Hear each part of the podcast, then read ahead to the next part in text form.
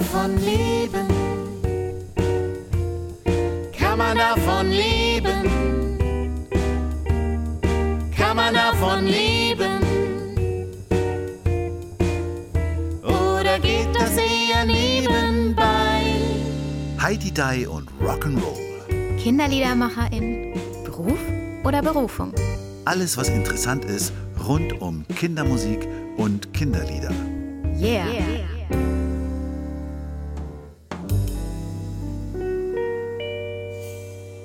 Hallo Lucia Hallo Matthias. und hallo Mai. Hallo ihr zwei. Es reimt sich gleich. Schon wieder ein Lied fertig. Yay. Schön, dass du dabei bist, Mai. Bei uns hier scheint die Sonne in Schleswig-Holstein und wir haben auch die Sonne als Gast heute. Mai Kokopelli. Bei Heidi Die und Rock'n'Roll, unserem Podcast rund um Kindermusik, wollen wir ja auch mal gesagt haben, gell? Und wir haben noch mehr vor heute. Also ich, ich verrate mal, wir zeichnen am 7. Februar auf. Ich bin ein bisschen aufgeregt, weil wir heute noch zum ersten Mal unsere öffentliche Kongress-AG-Tagung haben, heute Nachmittag. Ja, ist ja eigentlich schon Abend, da gehe ich schon fast wieder ins Bett. Aber ich freue mich darauf. Ich hoffe, dass auch viele neue Gesichter dabei sind bei der Arbeitsgruppe. Aber da wollen wir jetzt gar nicht so groß drüber reden, würde ich sagen. Außer dass natürlich nach wie vor alle willkommen sind, Ja, sich klar. in der Arbeitsgruppe zu beteiligen, mitzumachen und sich anzugucken. Es werden interessante Themen rund ums Kinderlied behandelt. Hoffen wir es. ja, gibt es Neuigkeiten bei dir, Matthias? Im Moment nicht, nee. Bei dir hast du Reaktionen? Also auf die Folge mit Robert gab es viele positive Rückmeldungen, dass es eine sehr angenehme, entspannte, leise Folge war und dass es sehr schön war, mal sowas zu hören. Mm, Ansonsten gab es nicht so viele Rückmeldungen. Aber was man, was wir auf jeden Fall gemerkt haben, das können wir ja auch mal so ganz offiziell sagen, wenn wir uns persönlich treffen, dann kriegen wir die meisten Hörer dazu bei unserem Podcast. Ja, das stimmt. Nach, dem, nach der Mitgliederversammlung von Ja, kindermusik.de nur. schossen die Abrufzahlen plötzlich in die Höhe.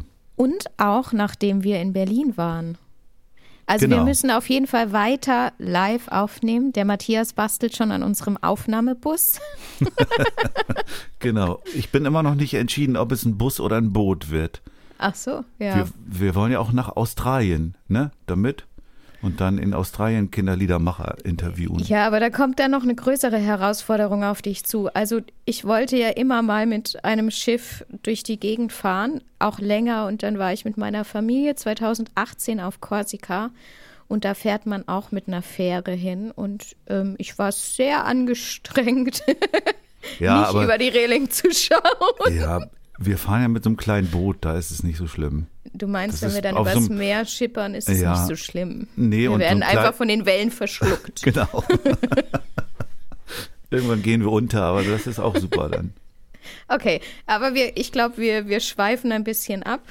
Ich Lass könnte auch noch eine Meeresgeschichte beitragen. Ach so, ja, na dann. Ja. Dann, dann, dann erzähl doch. Wir waren 2017 auf Bali und äh, sind auf Gili Islands gefahren und da musste man mit einem Schnellboot rüber.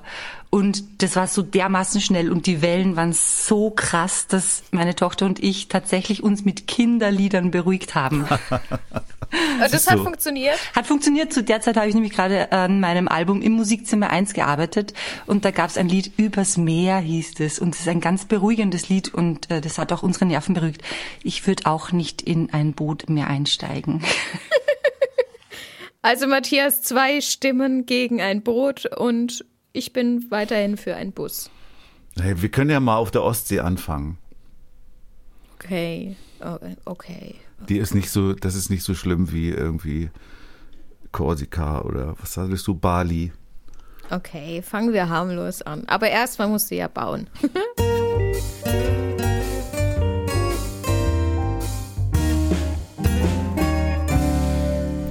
Ja, wir haben sie schon gehört. Mai Kokopelli heute hier bei uns zu Gast aus Forchdorf zugeschaltet. Nein.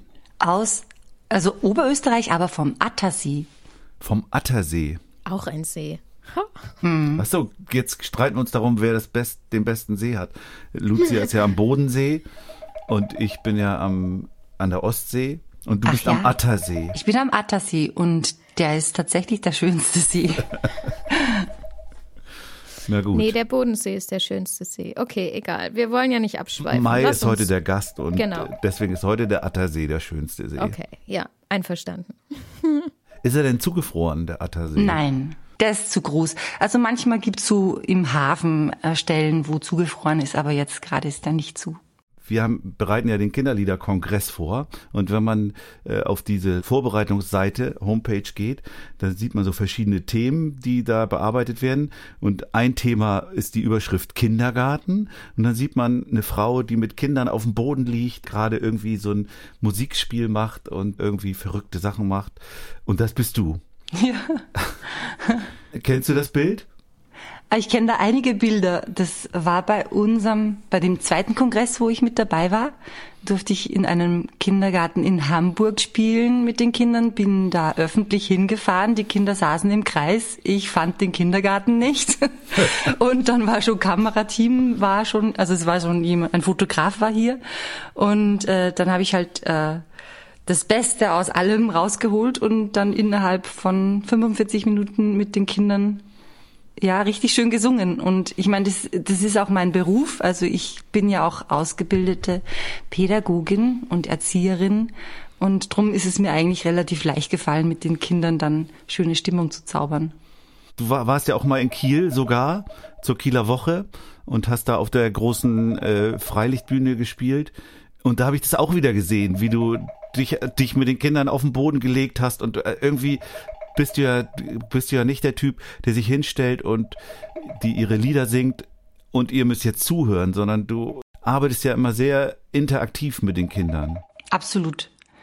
Also ich, ich mache das wirklich gerne, weil ich glaube immer, wenn die Kinder aus freien Stücken auch mit mir mitspielen und das Spiel ist ja eigentlich so das Leben der Kinder, dann haben da alle gewonnen. Dann ist es schön für die, die zusehen, weil die sehen dann die Kinder, die auf der Bühne mit mir sind, die äh, steigen da von Herzen gerne ein und dann begebe ich mich einfach auf eine Ebene mit den Kindern. Das Spiel, es liegt auch mir sehr am Herzen und dann finden wir immer irgendwie was Neues. Aber ich meine, ich mache ja auch Yoga für Kinder, also ich mache Songs, äh, die man dann wirklich schön im Kinder-Yoga einsetzen kann. Und da ist der Boden eindeutig der Playground.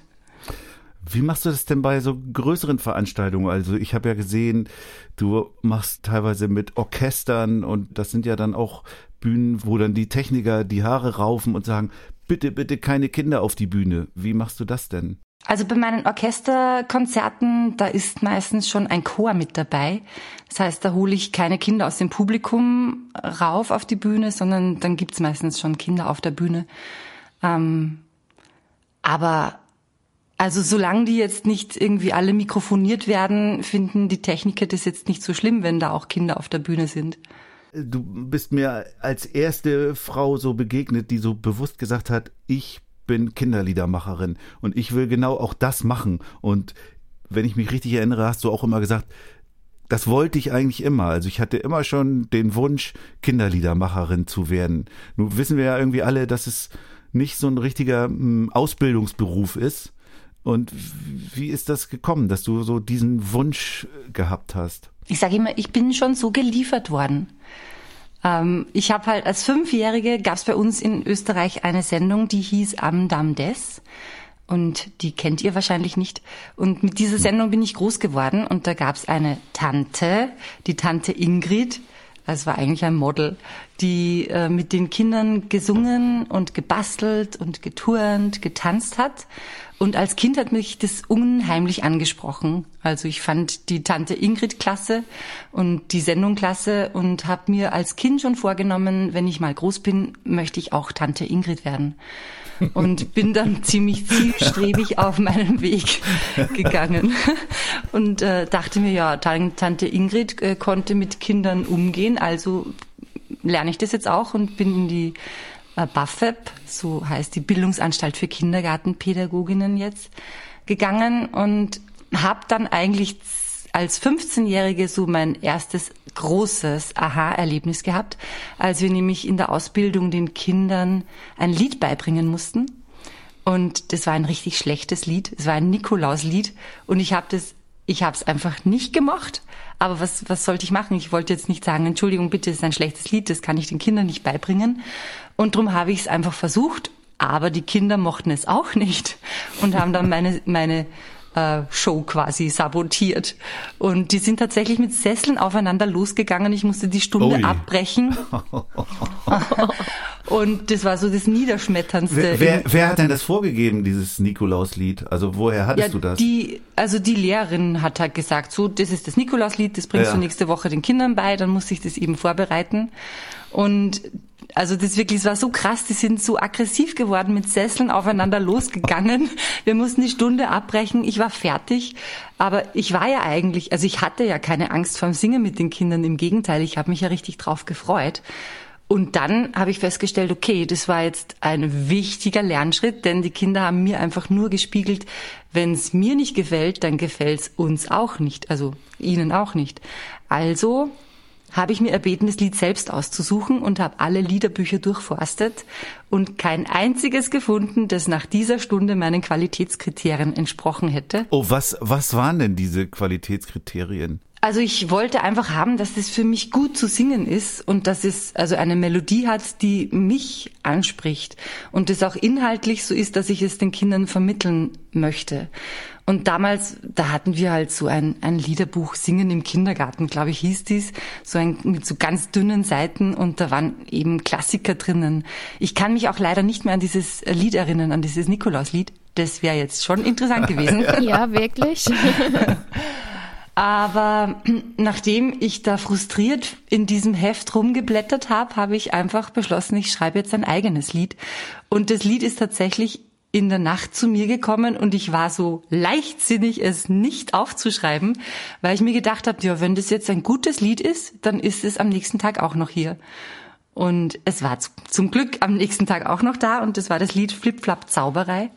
Und das Magische geschah eigentlich dann im Unterricht, weil erstens habe ich mich natürlich gut darauf vorbereitet, aber das Gute war, dass ich eigentlich meine Vorbereitung gleich wieder über Bord werfen konnte, weil die Kinder immer am Ende des Liedes gesagt haben, sing mal's nur mal. Ja. Äh, In der Übersetzung heißt es, singen wir es nochmal. Und dann muss ich einfach nur der Spur der Kinder folgen. Und wir hatten so viel Spaß. Wir haben eine Schneeballschlacht gemacht mit imaginären Schneebällen, haben das Lied zum Fenster rausgesungen. Und jetzt kommt die Magie. Am Nachmittag hat's zu schneien begonnen. Ja, ja. Und dann stand ich irgendwie wie Sternentaler so im Schnee und habe mir gedacht, wow, ich glaube, ich habe meine Berufung gefunden und so wurde ich zur Kinderliedermacherin.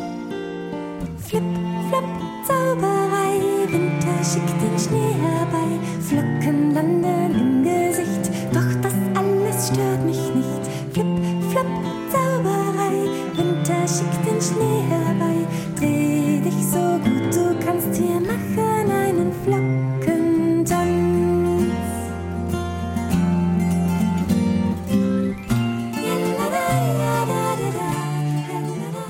Jetzt hast du ja angedeutet im Vorgespräch, dass du jetzt gar nicht mehr Kinderliedermacherin bist. Wie kommt das denn? Weil ich jetzt gerade Winterschlaf halte. Zum ersten Mal in meinem Leben. Wirklich, es ist so, ich fühle mich, als hätte ich von meinem 15. Lebensjahr an weg durchgearbeitet bis jetzt. Einfach weil ich mich so sehr damit identifiziert habe, dass ich Kinderliedermacherin bin. Und dann gibt's einfach immer etwas zu tun. Also 13 Alben und acht Liederbücher später äh, bin ich aufgewacht. Also es war wirklich im letzten Jahr so, dass ich dann gemerkt habe und so dieses Mädchen mal in den Arm nehmen konnte, dass ich halt da als Fünfjährige war, als ich beschlossen habe, ich bringe meine Musik zu den Kindern und die Harmonien, die Familien. Und ich konnte dieses Mädchen dann mal in den Arm nehmen und sagen, schau, all das, was du dir vorgenommen hast, ist schon in Erfüllung gegangen. Und jetzt gönne ich mir mal ausreichend Pause und schau, wie es dann weitergeht. Und gelingt dir das mit der Pause? Oh ja. Das geht richtig gut. Also ich habe heute extra auch äh, mein Studio nicht im Studio drüben aufgebaut und aktiviert, sondern ich sitze hier im Wohnzimmer. Und was ich halt jetzt mache, ist äh, stricken und mich fortbilden und spazieren gehen, kochen und einfach mal nicht ans Business denken. Aber die Lieder kommen doch trotzdem. Ähm, also die kommen bei mir eigentlich immer, wenn es einen Auftrag gibt. Und ich hatte mir halt früher immer den Auftrag selbst gegeben, meistens. Also immer wenn das Gefühl da war, okay, jetzt gerade brauchen wir zum Beispiel diese Yoga-Lieder, die wären jetzt gut für die Kinder, dann habe ich halt Yoga-Lieder geschrieben und dann sind die auch gekommen. Aber also es gab eine Zeit, wo ich so viel geschrieben habe, so als meine Musikzimmer 1, 2, 3 CDs dann fertig wurden, da habe ich das wie so einen Muskel eigentlich fast trainiert, dass dann irgendwann so viele Lieder da waren, dass ich in den letzten Jahren ausschließlich produziert habe. Also meine Lieder aufgenommen habe und viel weniger komponiert habe. Ich habe irgendwann mal so das Gefühl gehabt, wenn jetzt alle Lieder schon gekommen wären, würde ich auch sagen, ist okay. Und das würdest du merken? Ich weiß nicht, ich habe ja einfach jetzt gerade nicht so den Druck, etwas machen zu müssen. Ich merke schon, das, was in den letzten Jahren einfach wirklich abgenommen hat, ist, dass ich selbst aktiv Musik gemacht habe. Das habe ich halt dann immer im Studio, aber da habe ich auch oft die anderen spielen lassen und halt einfach nur selbst gesungen oder auf der Bühne. Aber jetzt so, als ich tatsächlich so aktiv war und halt Musik studiert habe und so in meinen ersten Kinderliederjahren, da war ich viel mehr an den Instrumenten und habe Musik einfach für mich gemacht und der Output war halt dann das Kinderlied.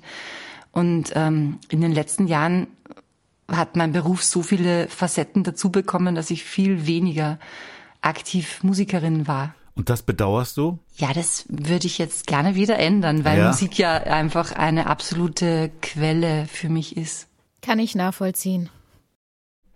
Das ist ja ein spannendes Feld. Also wenn ich mal gucke, deine CD einmal Weltraum und zurück vor acht, neun Jahren oder so ist die äh, erschienen. Das war ja so ein Mega-Album, oder? Das war so popmäßig im besten Sinne produziert. Das ging richtig ab. Also ich weiß, ich stand da und dachte, wow, das ist ja echt ein Ding. Man merkt trotzdem, also auch wenn du sagst, vielleicht hast du selber gar nicht so viel mehr mitgespielt, die Freude oder die, die Liebhaberei an Musik, die wie uns ja alle irgendwie vereint. Das merke ich immer wieder bei diesen Gesprächen, die wir auch hier mit den anderen Kolleginnen und Kollegen führen, dass wir alle irgendwie Musikliebhaberinnen sind. Und du ja auch. Und jetzt, wenn du sagst, ich komme aber gar nicht mehr zur Musik machen, ist es ja erstmal irgendwie, klingt es ja traurig. Ja, das, das ist auch traurig, das stimmt Ja. schon. Also, also für mich war das Weltraumalbum auch also wie ein neues Universum. Ich habe auch mit jedem Album so viel dazugelernt. Und das Album entstand ja auch, weil ich das Gefühl hatte, die Kinder finden plötzlich Kinderlieder uncool. Also sobald die in die Schule kommen, distanzieren die sich von dem Genre Kinderlied und wenden sich einfach der Popmusik aus dem Radio zu. Und da wollte ich halt irgendwie einfach ein Album machen, so wie mein, mein Abi-Album quasi. so das erwachsene Kinderliederalbum, um einfach den Kindern zu zeigen, es gibt schon noch Kinderlieder, die auch cool sein können. Und äh, das war selbst für mich einfach so, so schön zu sehen, weil also so die Leute, mit denen ich im Studio war, die waren alle so begeistert von den Liedern. Also der Tontechniker, bei dem waren wir zum ersten Mal, der Matze, der hat bei jedem Song, also der hat sich kaum mehr eingekriegt, wie cool das war. Und wir haben auch so die besten Musiker vereint und da hat, irgendwie jeder gespürt, das, das wird was, ja. Und äh, Musik gibt einem, also mir persönlich auch so viel Energie und glaube deshalb kommt auch die Energie so rüber, weil das kann man, also die Energie kann man in jedem Album halt spüren, ob das jetzt so das ruhigere Yoga-Album ist oder ähm, die Weltraumgeschichte, das macht einfach etwas mit mir und es ist auch schön, wenn das wieder mehr in mein Leben kommt, weil ich, das kennt ihr ja alle, als Kinderliedermacherin und Macher hat man einfach so viele andere Sachen zu tun. Ich weiß nicht, wie es Ja, euch da ja, geht, ja, ja, na aber klar. das Ja. ist immer mehr geworden. Also so sehr sich dann mein Business, also wenn ich das jetzt Business nennen darf, weil früher war es eher so, dass ich das als mein Leben bezeichnet habe. Aber jetzt habe ich halt festgestellt, okay, es ist schon zu einem Business geworden. Und ähm, wenn ich das so betrachte, dann sind da Bereiche drinnen, mit denen ich vorher nie gerechnet hätte, dass ich mich auseinandersetzen muss. Also ob das jetzt, ich meine, die Buchhaltung, die habe ich jetzt mal die ersten vier Jahre ziemlich gut ignoriert. Und äh, ja, irgendwann merkt man, okay, das geht dafür kein Weg vorbei. Aber jetzt kommt einfach auch so viel Technik dazu. Also ob das jetzt Videos ist, also ich äh, habe mich dann auch mit Videoschnitt beschäftigt und ähm, Ja. die ganze Genau. Aufnahmetechnik, man macht ja einfach so vieles selbst und au- auch die Grafik, das Marketing, das Social Media, ähm, die, die ganze Kommunikation mit den Fans, der, der Versand, all das ist dazugekommen. Und von meiner romantischen Vorstellung, ich sitz am Meer, schreib Kinderlieder, drück auf die Record-Taste, nehme das auf, vereine irgendwie die coolen Musiker und produziere eine CD, geh auf die Bühne und das war's. Davon ist jetzt, äh, da ist einfach so viel mehr dazugekommen. Was für mich deine Qualität ist, ist eigentlich eine andere. Dazu erzähle ich auch noch mal eine kleine Geschichte, nämlich äh, als ich dich das erste Mal gesehen habe, das war glaube ich 2009 oder so beim Kinderliederpreis in Nürnberg und da waren drei Leute, die da hinkamen und sozusagen vor Publikum um den Titel gespielt haben, wenn man so will. Und dann waren waren Randale da, wir waren da. Randale war eine Rockband mit, mit vollem Brett. Wir waren auch zu viert mit, mit einer ganzen Band und haben so eine Show ausgearbeitet. Und dann kam eine Frau und wenn ich mich richtig erinnere, hatte die jemanden dabei, der ein bisschen Cajon gespielt hat und du hast auf dem Hang gespielt und das war eben Mai Cocopelli und die hat so äh, die Herzen der Menschen gewonnen, dass sie gegen all diese Bands da sozusagen äh, gewonnen hat. Das war für mich auch so ein Aha-Moment, dass es noch was anderes gibt, worauf es ankommt, nämlich eben dieses, du musst einfach den Draht zu den Menschen haben und den hast du. Insofern kann ich auch verstehen, wenn du jetzt sagst, na ja, und dann wird das hinter so einem, unter so einem ganzen Berg von Technik und Technokratie, wenn man so will, verschüttet und ich muss jetzt erstmal wieder nachgucken, wo das geblieben ist. Also, also diese, dieser Draht zu den Kindern, das ist mir wirklich in die Wiege gelegt worden. Weil, also, und ich habe das ja auch trainiert, ob's jetzt, also ich war als Jugendliche schon ähm, in der Jungschar quasi, da war ich kaum aus den Kinderschuhen entwachsen, habe ich schon eigene Stunden gemacht und ähm, habe mich immer damit beschäftigt, wie kann ich mich mit den Kindern verbinden auf einer Ebene, so dass die nicht das Gefühl haben, ich will was von denen, sondern wir machen etwas gemeinsam. Und ähm, das liebe ich einfach auch sehr. Also ich, ich liebe diese Community. Ich liebe es auch mit einem Riesenpublikum etwas zu machen oder halt nur mit einem kleinen Publikum. Was ich gar nicht so gern mag, sind so Wettbewerbe. also zum Beispiel, ich finde diesen Wettbewerb in Nürnberg, also man muss sich dann fast immer entschuldigen, wenn man den ersten Preis hat, weil man will ja nicht den anderen den ersten Preis wegnehmen. Es ist mir ein zweites Mal auch so gegangen. Da bin ich als Drittplatzierte reingekommen und bin dann als Erste rausgegangen. Ich finde, Musik ist einfach so was Subjektives. Also das kann man nicht bewerten, weil es in jedem etwas anderes auslöst. Und jetzt gerade so in Nürnberg, also war das auch für mich, also das war eigentlich ein Schock, dass ich gewonnen habe, weil ich meine, meine Band ich glaube, damals hatte ich noch nicht mal eine Band, so eine, doch so eine etwa Band hatte ich, aber die, die hatte keine Zeit. Jetzt musste mein Nachbar einspringen. Und er saß auf der Bühne mit Lederhose und Cocopelli T-Shirt und das war zu kurz, das war so ein bauchfrei T-Shirt. Und ich weiß noch, wir haben dann ähm, tausend Klänge gespielt und da hat, hat, sollte er eine Klave klatschen.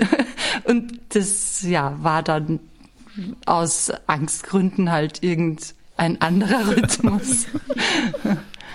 ja. Jingles, rustle, songs and clicks, a thousand sounds fill my ear, a thousand sounds only to hear.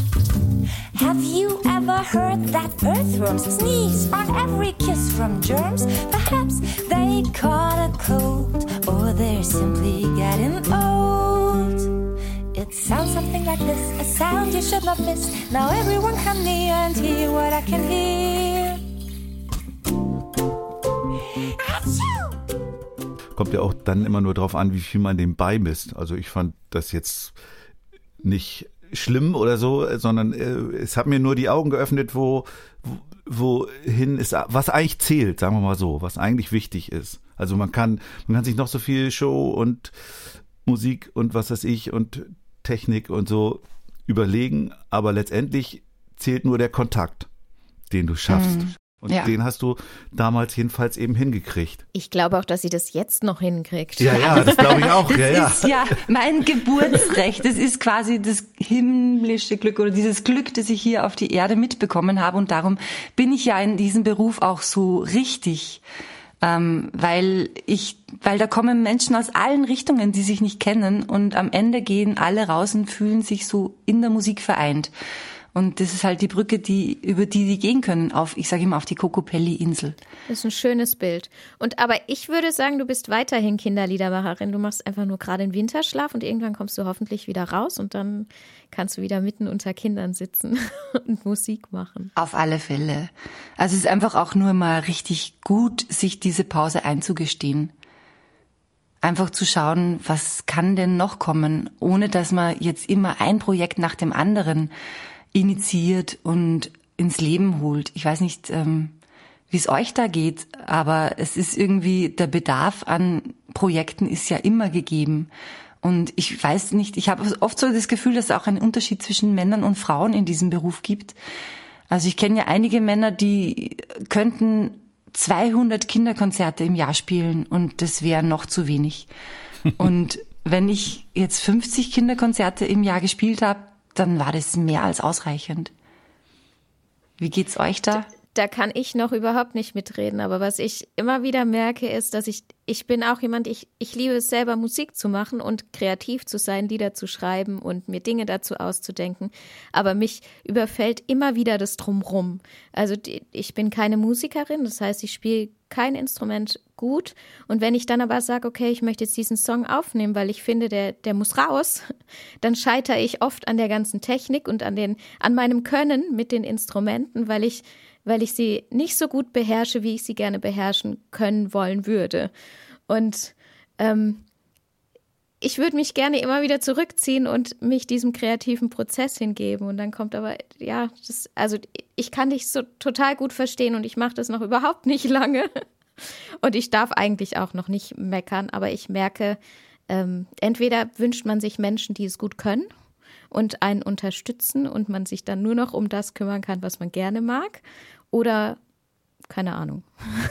Ich bin wahrscheinlich äh, einer von denen, die du ansprichst. Und ich habe jetzt auch gemerkt, in den letzten zwei Jahren hat sich das ja ein bisschen durch äußere Bedingungen verändert, dass man nicht mehr so viel spielen konnte. Also ich habe über 200 Sachen im Jahr ge gemacht.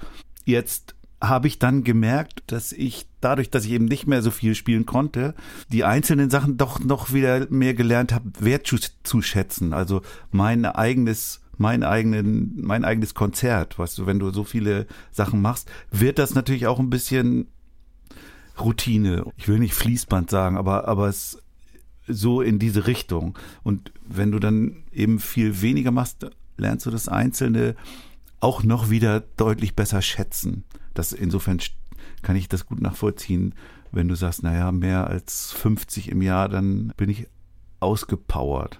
Mhm. Also mir geht's ja auch oft so, dass ich dann Zeit brauche nach dem Konzert. Also ich könnte jetzt nicht von einem Konzert zum nächsten düsen. Also vielleicht könnte man das so tourneemäßig machen, wie wir das ja auch früher schon mal bei Kindermusik.de häufig gemacht haben. Aber also ich merke schon so, dass meine Energie sich jetzt schon verändert und dass es eigentlich gut ist, dann auch wieder runterzukommen. Das ist ja wie ein Eintauchen in eine andere Welt. Also so definiere ich jetzt, wenn ich ein Konzert spiele und danach brauche ich die Zeit, um wieder in, in meinem normalen Leben anzukommen und auch die, die, die Dinge zu speichern und zu reflektieren, die ich bei diesem Konzert erlebt habe. Mhm. Das Reflektieren finde ich auch immer ganz, ganz wichtig. Also das habe ich als Pädagogin hat immer schon gemerkt, gelernt, auch zu schauen, was funktioniert und was funktioniert nicht. Und ähm, das haben wir auch immer beibehalten. Also das mache ich auch mit meiner Band zum Beispiel, dass wir nach jedem Konzert reflektieren, was war gut, was wollen wir ändern, was bleibt. Und trotzdem ist ja jedes Konzert anders. Also Absolut. auch wenn man die gleichen ja gar nicht Lieder singt. Ja. Also, ja, aber trotzdem gibt es etwas, ja. was man sich aber merken kann, was funktioniert hat und was man dann übertragen kann oder versuchen kann zu übertragen und beim nächsten Mal ähm, reagiert man vielleicht auf neue Menschen wieder ein bisschen anders, aber hat zumindest den Erfahrungsschatz noch dabei, weil man sich's bewusst gemacht hat. Ja. Und kennt ihr auch dieses Gefühl, irgendetwas an einer Stelle nicht zu machen, bewusst nicht zu machen, was man vielleicht vorher dreimal gemacht hat, was aber gut, funktioniert hat und was man dann beim vierten Mal denkt, nee, jetzt machst du es nicht, sonst nutzt es sich ab? Habt ich kenne das. Ja. Also meine Band kennt es absolut, weil ich bin dann oft auf der Bühne unberechenbar, weil ich halt irgendwie ja. so mit dem Flow mitgehe und ähm, ich liebe das, wenn man eben auf dieser Welle surft und merkt, okay, jetzt braucht man genau was anderes. Und wenn auch im Lied was nicht aus vereinbart war, und das, also das finde ich macht ja auch die Qualität aus, weil wir müssen immer als Band schauen, dass wir beisammen sind. Und also egal was ich mache, die folgen mir quasi blind. Und da müssen wir oft drüber lachen, weil ich plötzlich eine, weil mir einfach eine spontane Idee gekommen ist und ähm, ich, ich liebe das. So bleibt man irgendwie frisch frisch und munter. Wollen wir mal nachgucken, woher denn der Grund für diese spontanen Ideen dann kommt? Ja, mal schauen, ob wir das ergründen können. Ja. Es war eine tolle Überleitung, Matthias. Ach, ich danke dir. Wir gucken uns mal die Lebenslieder an von Mai Kokopelli.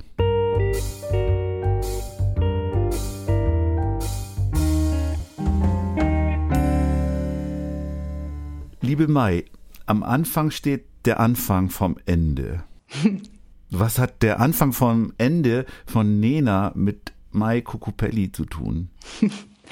Also als Nena so richtig groß rauskam, ähm, waren wir gerade in der Grundschule und haben dann beschlossen, wir, wir gründen eine Band. Und wir waren die Besenstiel. Was heißt wir? Also ich und meine, also wir waren zu viert, also drei Freundinnen und ich. Und äh, wir haben im Keller einer dieser einer Freundin eben die Besenstiel-Band gegründet. Und ich war immer mit Besenstiel ausgerüstet und war Nena. Und wir haben quasi so eine kleine Mini-Playback-Show im Keller veranstaltet haben uns Instrumente gebastelt. Also am coolsten und am beliebtesten war dann dieses Keyboard, das man sich umhängen musste. Mhm. Kennt ihr das? Ja. Also ich fände es so cool, wenn mein Musiker, der Olli, auch mal mit so einem Keyboard auf der Bühne steht. Und ähm, da haben wir dann einfach Nena aufgelegt und haben so getan, als ob und haben uns richtig groß gefühlt. Und insgeheim habe ich mir immer gedacht, und ich werde auch irgendwann mal eine Nina.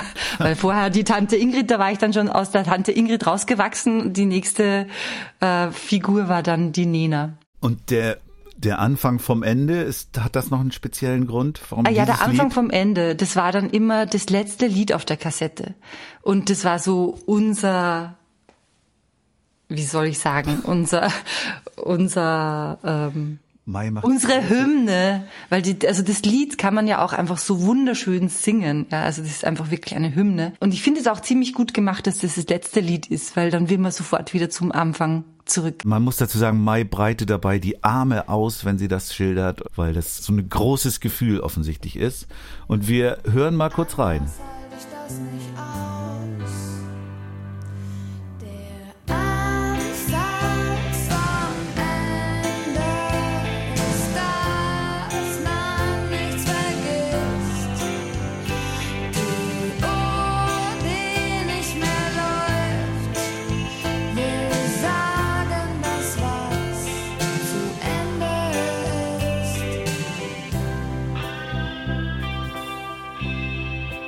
Zum nächsten Lied habe ich wieder eine kleine Geschichte. Das war auch irgendein Treffen von kindermusik.de und da haben irgendwie alle ein Lied vorgespielt und du hast Circle Game vorgespielt von Joni Mitchell und das hat mich sehr berührt, weil das für mich auch ein sehr wichtiger Song war in meinem Leben. Er beschreibt ja eben Jungen, so der so um die 20 jetzt gerade dann ist und die Geschichte von da bis da und der ist mir begegnet, als ich so alt war. Insofern hat er mir viel bedeutet. Was was hat er wie taucht er bei dir auf? Also Joni Mitchell ist so meine old-time favorite once in a lifetime Singer-Songwriterin. Ich glaube, es gibt auch niemanden, der jemals an Joni Mitchell rankommt. Und ähm, Circle Game, also finde ich, ist einfach auch so dieses ewige Kommen und Gehen und Wandeln und werden und vergehen einfach, das kann man auf jedes Leben beziehen. Und ich habe es einfach geliebt, dieses Lied zu singen. Ähm, es hat in mir einfach auch immer so viel ausgelöst, so wie ganz viele von Joni Mitchells Liedern, weil die das halt einfach schafft, mit ihren Melodien und auch mit ihren Texten einfach so Bilder zu malen. Die ist halt so die größte Poetin und das Lied war eins, das konnte ich mir noch zutrauen zu singen, weil viele andere Lieder, die da in in der Atmosphäre rumträllern, viel zu hoch sind, die, die konnte ich einfach auch nicht selber singen. Aber Big Yellow Taxi oder ähm, den Circle Song, den habe ich einfach sehr gern gesungen. Es ist ja so, wir machen ja zu jeder Folge immer so eine Spotify-Playlist, wo man äh, die Songs sich nochmal anhören kann. Das wird ja bei diesem Song im Moment nicht möglich sein, weil ja Joni Mitchell all ihre Songs von Spotify zurückgezogen hat, wegen Ich weiß. einer bestimmten Auseinandersetzung. Und jetzt habe ich in Vorbereitung auch bei dir geguckt, du hast auch nicht alle Sachen dort, oder? Nein, Ist das, ist das irgendwie eine bewusste Entscheidung? Hast du da äh, irgendwie eine Haltung oder wie kommt das? Absolut. Also als Spotify so in unser Leben kam, war ich erstmal sehr verwundert, weil mich hat keiner gefragt, ob mein Lied da drauf sein soll. Erst habe ich dann mal gecheckt, okay, das geht über den Online-Vertrieb und so. Da hatte ich ja zum Label gr- gründen quasi ein Lied veröffentlich- veröffentlicht. Ich habe mich schon bewusst dagegen entschieden, meine Lieder auf Spotify, also alle meine Lieder auf Spotify zu stellen. Ich habe jetzt drei Alben oder so auf Spotify, weil ich halt finde, dass das, also für mich sind das so wie meine Babys. Und ich weiß schon, dass die Generation, die jetzt so nachkommt, ähm, alles in dem Bauchladen Internet findet. Und ähm, ich finde es aber eigentlich schade, weil dadurch halt die großen Konzerne mehr Geld bekommen und natürlich müsste man halt jetzt als Künstler eine riesengroße Followschaft haben, damit man auch selbst gut von Spotify leben kann. Und ich habe einfach beschlossen, ich möchte da exklusiver sein. Wer meine Musik mag, der kann ja auch zu mir kommen. Und es gibt meine CDs und meine Downloads auch auf meiner Website. Und vielleicht ändere ich das jetzt. Ich habe jetzt mal eine englische CD hochgeladen, weil ich mir gedacht habe, ja, irgendwie in Amerika bestellt man jetzt nicht in Österreich in einem Online-Shop CDs. Vielleicht wäre es ganz gut, wenn ich hier mal meine Visitenkarte mit hochlade. Aber ansonsten finde ich das auch noch schön, wenn man, wenn man zur Künstlerin oder zum Künstler selbst geht. Ja, dann müssen, muss ich jetzt wohl mal für den nächsten Song, um reinzuhören, meine alte Plattensammlung bemühen, um das da einzuspielen. Circle Game. And the seasons, they go round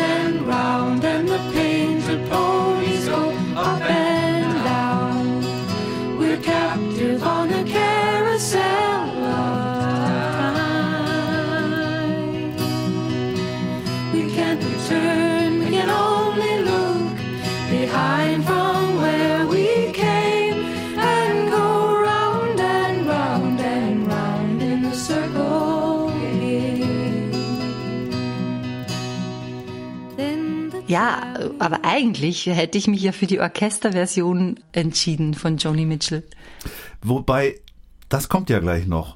Ach so, haben wir beide. Tatsächlich. We're captive on the carousel of time.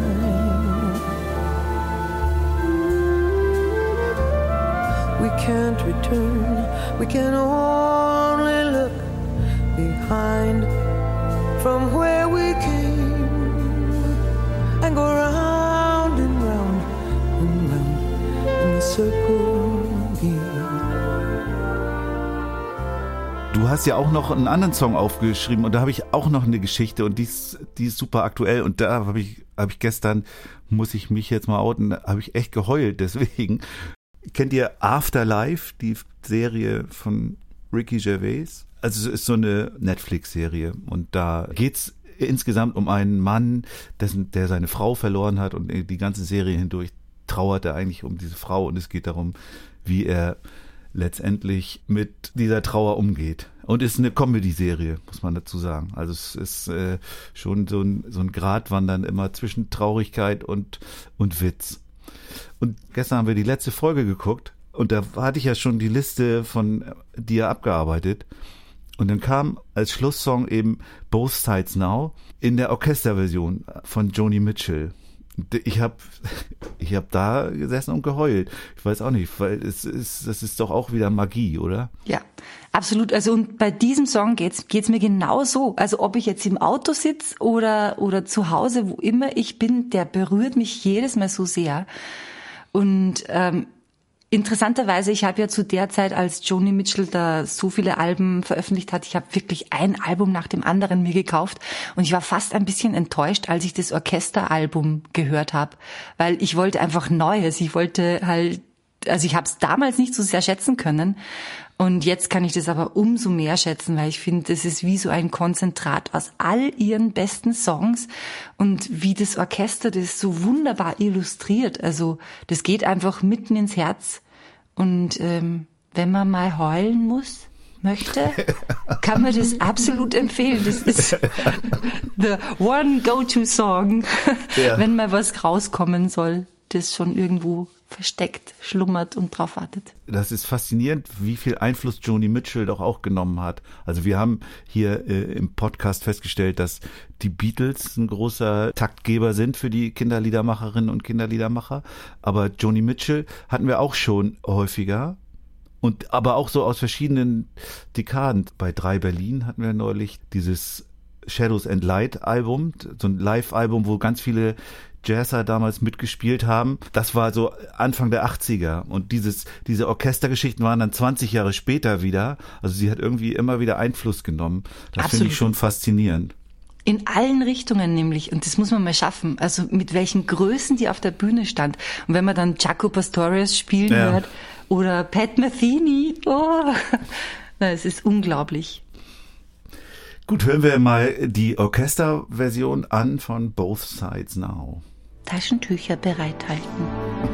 I've looked at clouds from both sides now, from up and down, still somehow it's cloud illusions I recall.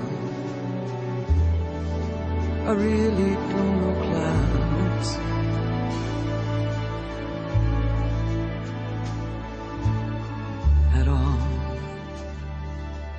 Als nächstes äh, muss ich mich outen, kommt was, was ich nicht kannte. Und das ist ganz rätselhaft. Mr. Rogers, It's You I Like. Das scheint irgendwie auch so ein, so ein amerikanischer Tante Ingrid gewesen zu sein. Oder? Genau, ich habe mir dann immer meine Heroes rausgesucht.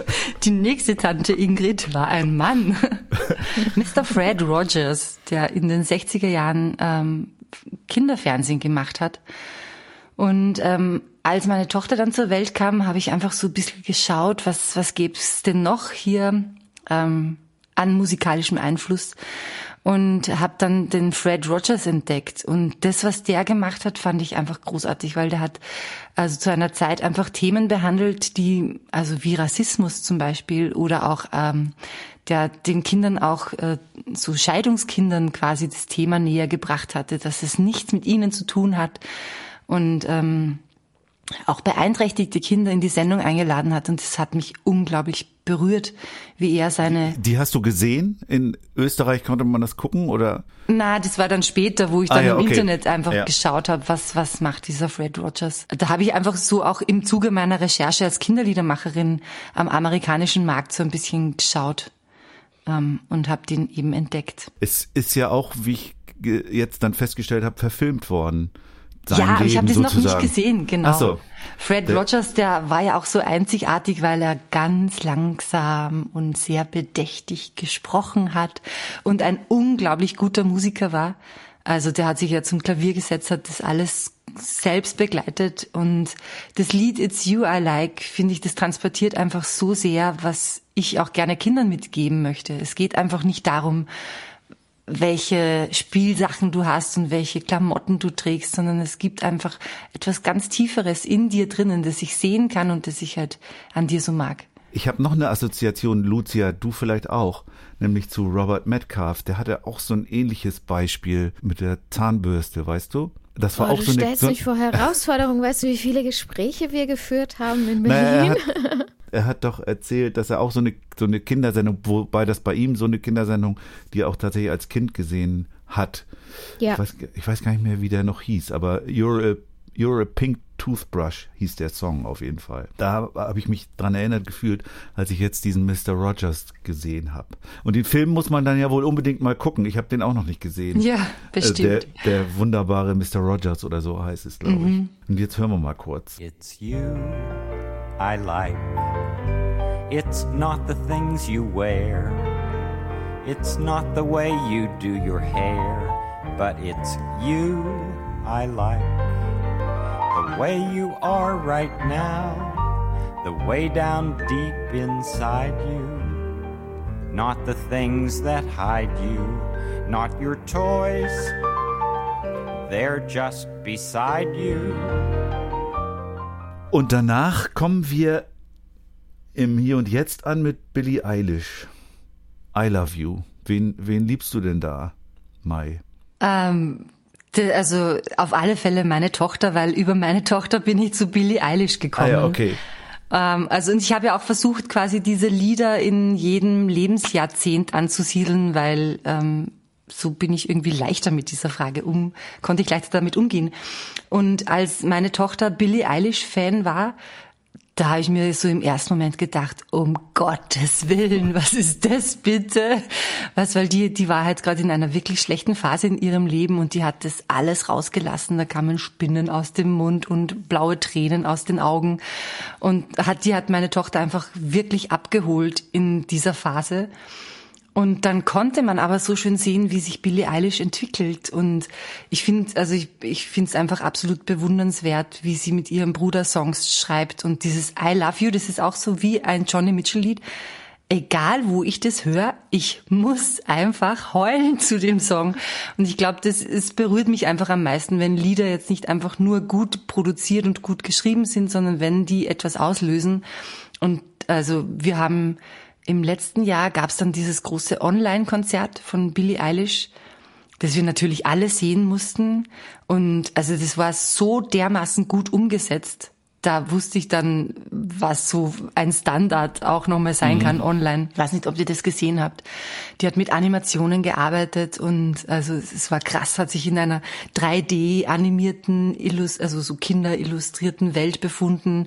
Und das nächste Lied war dann auf so einem Sky, Sky, Scrapper, Sky. Wol Wolkenkratzer. Wolkenkratzer. und, und in die unendliche Tiefe konnte man sehen und also es war wirklich krass, aber das, was über allem steht, ist einfach das Songwriting, das sie so wahnsinnig beherrscht und das finde ich, was auch uns Kinderliedermacherinnen und Macher so vereint, ist dieses, diese Antizipation des Publikums. Also auf diesen Konzerten singen alle Kids ihre Lieder da brauchen wir jetzt nicht sagen, singen wir bitte alle gemeinsam, sondern das ist jetzt einfach so krass in ihren, in den Fans drinnen, die singen mit dir einfach. Und das begeistert mich. Das habe ich manchmal das Gefühl bei Konzerten. Mir geht das zum Beispiel so bei bei La, La Brass Banda ging mir das immer so, wenn ich die gesehen habe. Das war wie ein Kinderkonzert. Also, ne, da musst du bei jedem Song auch irgendwas mitmachen, mitsingen, mittanzen, mitbewegen und so. Und ich habe gedacht, naja, ist ist das schon irgendwie ein Ergebnis unserer jahrelangen Bemühungen? Ja. Ich finde ja auch immer, wir bereiten so den Boden vor für alle Popstars, die dann kommen, Ja. weil unsere Fans werden dann irgendwann ihre Fans. Genau. Gut, also wir hören mal Billie Eilish ein kleines Stück I Love You.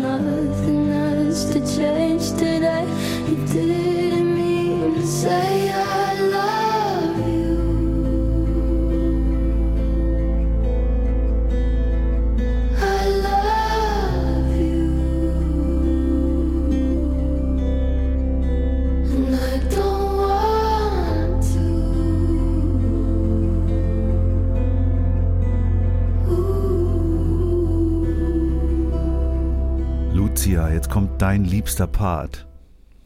Wir spielen. Ja? Ich, ich muss aber kurz mal noch was anderes in den Raum Ja. werfen, weil ich, ich habe gerade die ganze Zeit darüber nachgedacht, warum ich, ich bin ja eigentlich ein sehr kommunikativer Mensch, aber warum ich in den Podcast-Folgen so ruhig bin. Und es liegt daran, dass ich erstmal diese Persönlichkeiten aufsaugen muss. Deshalb bin ich total froh, Matthias, dass ich, dass ich den Podcast mit dir mache, weil du gehst da so routiniert durch, du stellst Fragen, du, ähm, du kennst die Menschen ja alle schon und du, du kannst dich um das Naja, Überthema, die meisten, aber du kannst dich um das Überthema kümmern und ich bin immer damit beschäftigt, erstmal den, den Menschen, den ich vor mir habe, wahrzunehmen und zu greifen und zu schauen, was macht diese Person aus und ähm, deshalb danke Matthias, dass du diesen Podcast mit mir machst. Naja, also ich meine, das ist ja auch eine besondere Qualität, die du da beschreibst, die ja auch wichtig ist. Ja, aber sie bringt in dem Podcast nicht so viel, weil ich so ruhig bin. Wer weiß, also ich meine, wenn ich hier alleine wäre, wäre es total langweilig. Stimmt überhaupt nicht. Aber da, darüber diskutieren wir ja immer wieder. Lass uns spielen. Ich wollte es jetzt gerade einfach mal loswerden. Okay.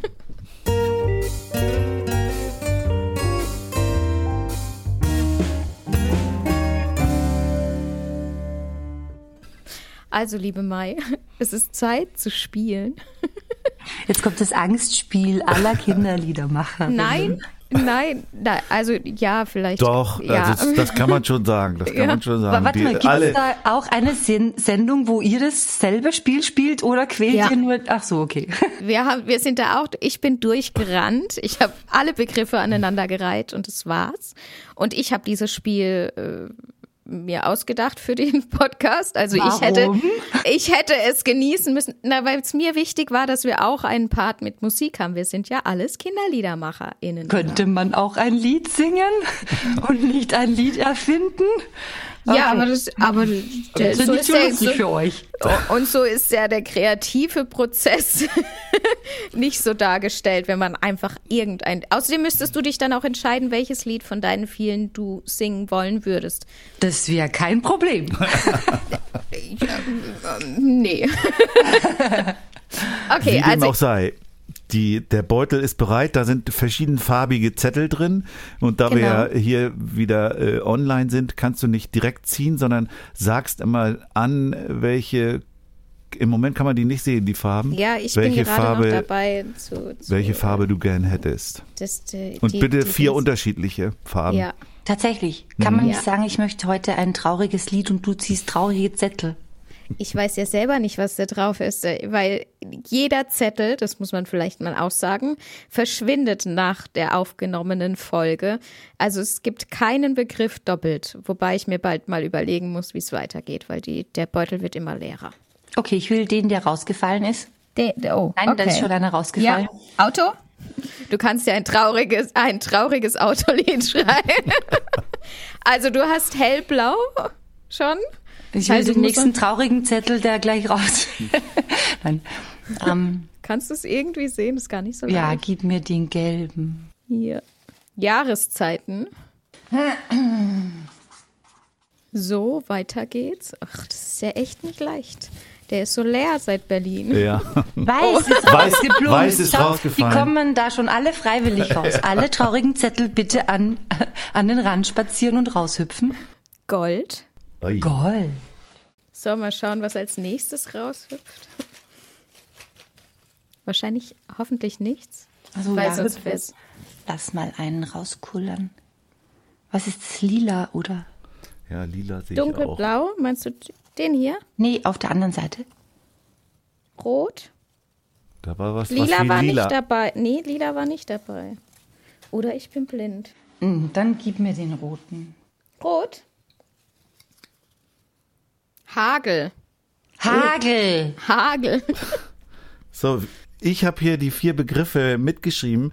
Auto, Jahreszeiten, Gold und Hagel. Und Mai, die da arbeitet es jetzt schon, das sieht man. Sie hat auch nach einem Instrument gegriffen. Ich glaube, es war eine Ukulele, wenn ich es richtig gesehen habe. Oder es ist Gitarre. Gitarrele, okay. Jetzt sucht sie nach den richtigen Griffen und äh, Und würde Hat mich eine jetzt Idee. gerne mal muten und äh, etwas Zeit für mich beanspruchen. Aber darf man das denn? Wir holen dich jetzt aus deinem Winterschlaf. Ganz hier, also ohne Muten. Ohne wird- muten, Menno, Menno. das ist, wird eine Echtzeitkomposition.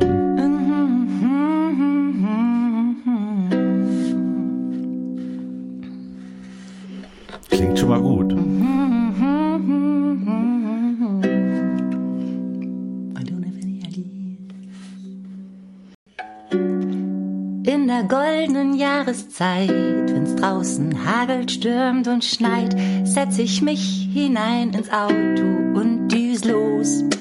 In der goldenen Jahreszeit, wenn's draußen hagelt, stürmt und schneit, setz ich mich hinein ins Auto. Wo geht's denn hin? Wo sollen wir fahren, wenn's draußen hagelt, stürmt und schneit? Mit einem Lied bist du gleich ähm, auf Urlaub. Eigentlich habe ich schon alle Begriffe verbraucht, Genau. aber das Lied ist irgendwie noch nicht so weit. Drum steige ein ins Auto und sing mit mir, brumm, brumm. Wir fahren um die Welt, wir singen. Eigentlich könnte ich schon längst aufhören. Aber es ist schön, mach ruhig weiter. jetzt, weil äh, weil es jetzt schon wieder vorbei ist. Okay. Super. Dankeschön. Grandios. Ja. Das goldene Jahreszeitenlied. Es ist schön. Vielleicht machst du jetzt weiter, ja? Winterschlaf beendet? Nein. Oh Mann. Na, ich finde es eigentlich richtig gut, weil bisher habe ich ja immer das Gefühl gehabt, ich bin das, was ich mache. Also ich bin die Kinderliedermacherin, so wie Matthias eingangs gesagt hat. Aber ich bin ja noch viel, viel mehr. Und wenn man jetzt immer nur das eine macht, dann kann man ja viel weniger rausfinden, was man sonst noch ist. Da hast du recht. Dann finden wir noch ein bisschen mehr raus mit dem Fragebogen.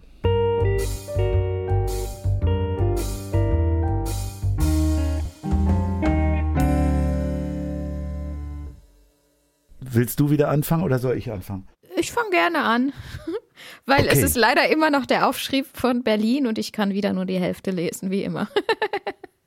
Alles Okay. klar. Äh, Mai, es wäre gut, wenn du kurz und knapp antwortest, aber du kannst auch mehr wie ein Wort raushauen. Dein erstes Kinderlied. Flip, Flap, Zauberei. Was erwartest du dir vom Kinderliederkongress 2023 im Oktober? Schöne Gespräche, tolle Konzerte und ein äh, Treffen der großen Kindermusikfamilie. Du bekommst 100.000 Euro. Was würdest du damit machen? Zwei Schulen bauen. Soll ich irgendwas ergänzen? Ja, wäre schön. Na, ich habe im Dezember und das war so quasi ein bisschen mein Abschlussprojekt. Also ich sage jetzt Abschlussprojekt und alle Fans, die das hören, keine Angst, ich komme wieder. Aber ich hatte so das Gefühl, ähm, nachdem ich letztes Jahr ein bisschen aufgewacht bin aus meinem Kinderlieder-Hamsterrad, äh, ich wollte gern, also immer schon was Großes bewirken mit meiner Musik und habe mir immer gedacht, wenn dann meine Musik um die Welt gegangen ist und ich die Millionen verdient habe, dann mache ich ganz viele karitative Projekte. Und irgendwann dachte ich mir, warum erst dann? Warum nicht jetzt? Und darum habe ich begonnen, im Dezember für meine Fans Unterricht anzubieten. Und zwar, ich habe den Weihnachtskalender 2021 gemacht und habe für 800 Kinder kostenlos Ukulelenunterricht online angeboten. Und in drei Wochen äh, habe ich denen sechs Lieder beigebracht und habe sie ersucht, die also Eltern, für ein Projekt zu spenden von Pencils of Promise, weil ich wollte mit Bildung Bildung schaffen. Und es ist uns tatsächlich gelungen, in 50 Tagen 50.000 Euro zu erspielen. Und jetzt wird die erste Schule in Laos gebaut. Und wenn wir jetzt 100.000 Euro hätten, könnte ich noch eine Schule in Ghana und eine in Guatemala bauen. Super. Ich würde auch was spenden. Ja, super. Du, äh, kannst du. Ja. Also den Link kann ich dann bekannt geben, weil wir werden das natürlich erweitern. Also Ja. sind über Willst du- 50.000 Euro sind beisammen und wahrscheinlich, also ich hatte letzte Woche das Gespräch mit Pencils of Promise, werde ich das dann auch im Laufe der Zeit auch noch erweitern auf die zweite Schule.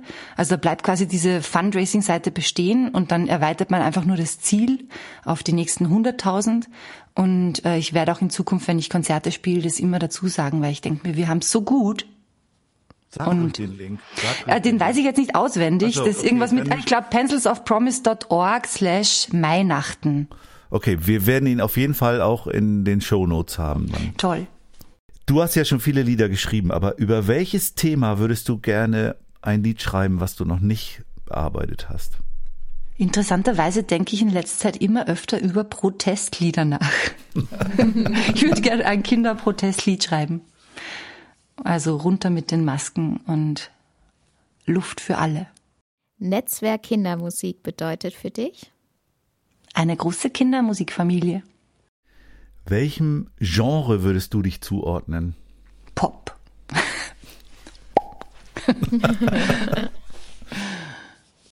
Was ist meistens zuerst da, Text oder Melodie? Eigentlich die Inspiration, also es gibt mehrere Wege. Entweder alles gleichzeitig. Also es hatte ich wirklich ganz oft, dass das Lied als vollständiges Lied quasi durchgegeben wird. Achtung, Achtung, hier kommt ein Lied für mein Kokopelli. Und, äh, oder einfach über Inspiration, über Klänge. Also und dann würde ich erst so die Klänge finden und dann die Melodie ist immer da und eher der Text am Schluss. Was ist deine wichtigste Fähigkeit, die dich zur Kinderliedermacherin macht? Mein großes Herz für Kinder. Dein Studio brennt. Du darfst drei Dinge mitnehmen. Was wäre das? Meine Muzikatzen, weil meistens sind die dort, wo ich bin, aber das sind keine Dinge. Zählt es als Dinge? Das Naja. wären dann schon zwei. Also was ich auf alle Fälle retten würde, sind die Festplatten, weil da steckt quasi die ganze Arbeit des letzten, der letzten Jahre drinnen. Also, das wären dann schon drei, oder? Zwei Katzen und eine Festplatte ist völlig okay. und unsere Frage, die immer wieder äh, uns bewegt und vor allen Dingen auch die Reporter bewegt, kann man davon leben? Das wollten alle wissen, als ich gesagt habe, ich bin jetzt Kinderliedermacherin und ich habe die Frage nie verstanden. Also die Antwort lautet ja. Aber ich habe mir immer gedacht, ich atme, ich bin lebendig, ich kann davon leben. Also ich habe nie das äh, darauf angesetzt, ob ich jetzt davon leben kann, weil ich war sehr riskant. Ich habe sofort alles gekündigt, alle Sicherheiten gestrichen und bin kopfüber ins Abenteuer. War der richtige Weg. Absolut. Ja, damit sind wir schon am Ende angekommen. Wir sind durch und wir danken dir, liebe Mai, für das Ja. intensive, interessante und bewegende Gespräch. Ich danke euch für die Einladung und für die Herausforderung, da jetzt live ein Lied zu schreiben. Dankeschön, dass du sie angenommen hast, die Herausforderung. Hätte ich eine andere Wahl gehabt? Nö. Okay.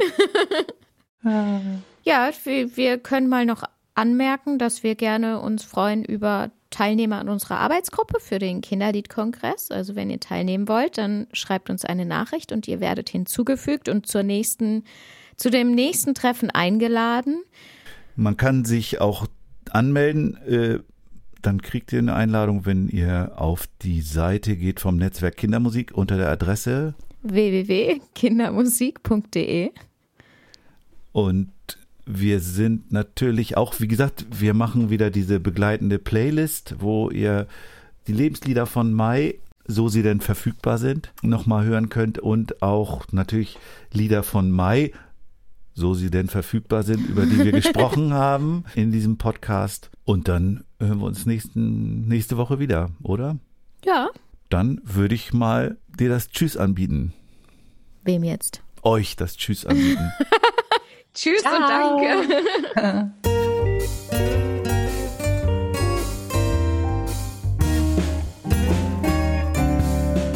Kann man davon leben? Man davon leben?